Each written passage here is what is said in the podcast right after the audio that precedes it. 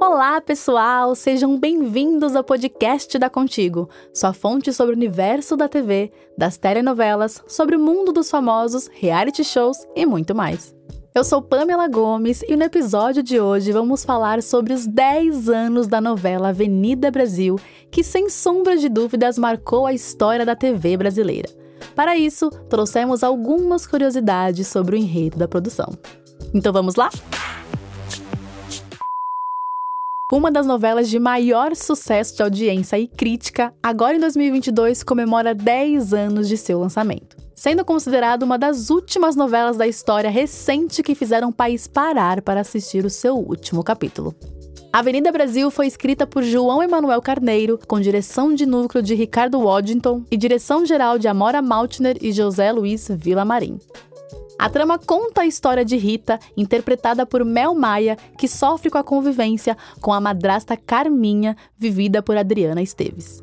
O pai de Rita, Genésio, interpretado por Tony Ramos, acaba morrendo após ser atropelado. Carminha, por sua vez, abandona a coitada da enteada em um lixão. A menina acaba sendo acolhida por Lucinda, mas tempos depois acaba sendo adotada por um casal de argentinos. Anos depois, Rita volta ao Brasil na fase adulta, interpretada por Débora Falabella, com o objetivo de se vingar da ex-madrasta. Carminha, nesse meio tempo, se envolve com Tufão, o homem que atropelou seu marido.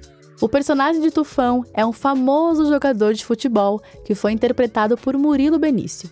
Enfim, muitas curiosidades cercam a novela e vamos compartilhar as principais aqui para vocês agora.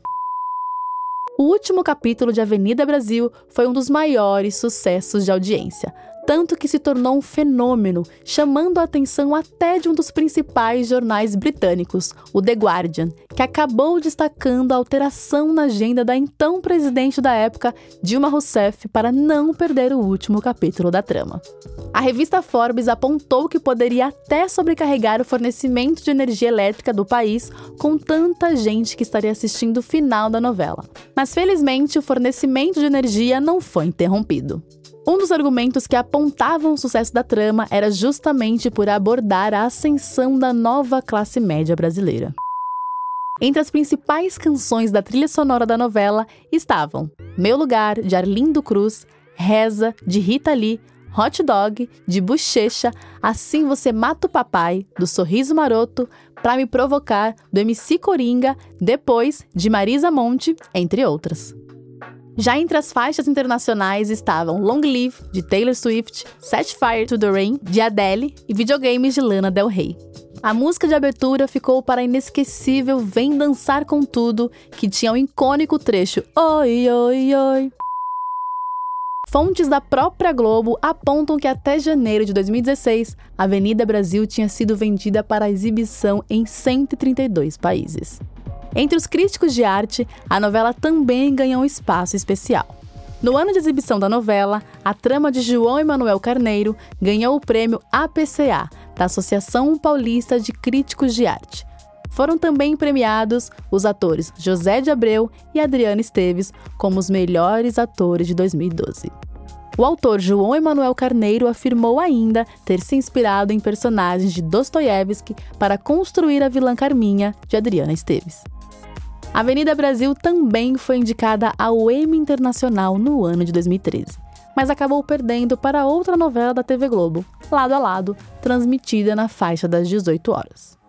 Em 2013, a Avenida Brasil ganhou o prêmio Contigo de melhor novela. Jornalistas e leitores da revista votaram em seus favoritos. A novela levou ainda outros prêmios, e não é para menos, ela conquistou o público de forma avassaladora. A primeira fase da trama foi marcada fortemente pelo núcleo do lixão e várias crianças estrearam neste cenário. Mel Maia, até então novata no meio, viveu a protagonista Rita. Após a novela, a artista acumulou outros trabalhos dentro da TV Globo, como em Joia Rara, Além do Tempo e A Dona do Pedaço. Já Bernardo Simões viveu Batata e emplacou na novela Sangue Bom após a Avenida Brasil atualmente se afastou do cenário artístico. João Fernandes, o Picolé, fez filmes e atuou em outras produções da TV Globo, como Malhação e O Tempo Não Para. Por fim, Miluce, interpretada por Gabriela Saraiva, foi um dos maiores sucessos entre o público jovem. Ela estrelou o fenômeno Chiquititas no SBT, além de participar de produções do Disney Channel e Disney Plus, como Joacas. Com esses 10 anos de novela, a atriz Débora Falabella relembrou em suas redes sociais o sucesso que foi a trama. A atriz participou do podcast Novela das Nove e relatou a experiência no folhetim de João Emanuel Carneiro. E ainda disse que até hoje é lembrada pela novela, cenas e memes. A trama abordou temáticas como traições, conflitos e intrigas da família de classe média brasileira. Com 179 capítulos, transmitidos entre 26 de março e 19 de outubro de 2012, o Ibope divulgou que Avenida Brasil foi a novela de maior audiência da década de 2010. Um verdadeiro sucesso que dificilmente será esquecido, né, galera?